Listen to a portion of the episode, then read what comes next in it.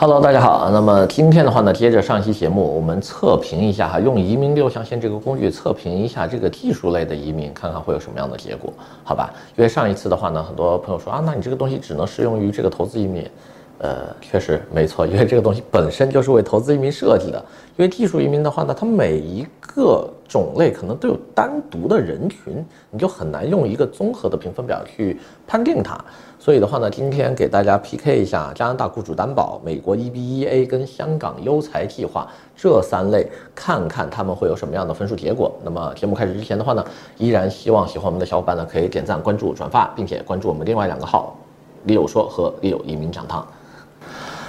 Hello，大家好，这里是稻盛国际 Leo。今天的话呢，给大家 PK 一下三个移民政策哈，一个是加拿大的雇主担保啦，一个是美国的 EBEA，一个是香港优才计划。那么我们可以看一下这三个的话呢，都不是投资移民，也就是说花的这个金额的话呢，基本上不要求你非常有钱，就普通的家庭呢也是可以做得起的。那么说一下加拿大雇主担保，看一下它的要求，对吧？它的一些特点。那么加拿大雇主担保的话呢，速度的话是两年左右，对吧？因为它现在是没有办法一步到位了，它要求你先拿工签过去，并且在后期才能转绿卡。所以的话呢，时间上的话给它三分。那么价格上的话呢，它是这三个种类里面最贵的，一般市场价会在二十万加币左右，也就是一百万人民币。那么这个我给它四分。要求的话呢，什么都要，对吧？加拿大雇主担保最麻烦了嘛，要看你的这个身份证明文件啦、无犯罪啦、体检啦、呃职业啦、学历啦，啊学历还要做认证。那么同时的话还要考语言，也就是说你的各方面材料都需要具备。所以的话呢，要求这块我只能给他一分。那么大国对吧？综合国力给他五分满分。安全性的话呢，它会有一点点市场跟人为因素的影响。比如说，雇主万一倒闭了，或者说雇主卷钱跑了，对吧？那你这个资金就损失了。那么市场的话呢，也是看当地的就业环境的。因为一般来说的话呢，加拿大因为缺人嘛，所以他会一直开放雇主担保这个移民种类。万一有一天，比如说加拿大不缺人了，或者你这个行业啊今年饱和了，那他也很难批得过。所以这一块的话呢，安全系数我给他一个三分，好吧？那么大家可以搜索一下，就是加拿大雇主担保啊，配合的后面两个关键字诈骗。啊，欺诈，或是说失败啊，怎么之类的，啊，大家可以看到很多过去的一些失败的案例哈，就避免这些情况。那么移民监这块的话呢，它是五年加，呃，五年当中每五年需要住两年，也就是七百三十一天。在移民监这块的话呢，可以给到它两分，所以整个的加拿大雇主担保这个项目的综合评分是十八分。我们再看一下美国 EB-1A 啊。美国人才类第一优先啊，并且是目前美国最快的移民方式，一步到位。那么看一下美国 EBEA 的话呢，申请时间一年左右就可以搞定了，一般都是如果快的话，一年以内啊就能批出来。呃，价格很便宜，目前市场收费的话呢，不需要包装，就说原套材料帮你做投递的话呢，十万美金左右。如果需要包装一下的话呢，可能会有十几到二十万美金的这种报价出来。所以的话呢，价格并不贵，给它五分。呃，要求的话呢，美国 EBA 是，呃，很奇怪的哈，就是说你你不能用常规的要求去看待它，因为你横向对比这个加拿大雇主担保也好，还是香港优才也好，加拿大雇主担保至少要求你是专科以上，香港的优才计划至少要求你是本科以上，美国没有学历的要求。香港跟加拿大都有语言的要求，对吧？你英语要考核，或者是你有其他的外语的语种的话，那你是要提供上来的。美国没有任何语言的要求。那么这样一来的话，很多人说，哎，那美国是不是很容易啊？但是别忘了，美国 EBA 是要求你有重大国际奖项啊才能移民的。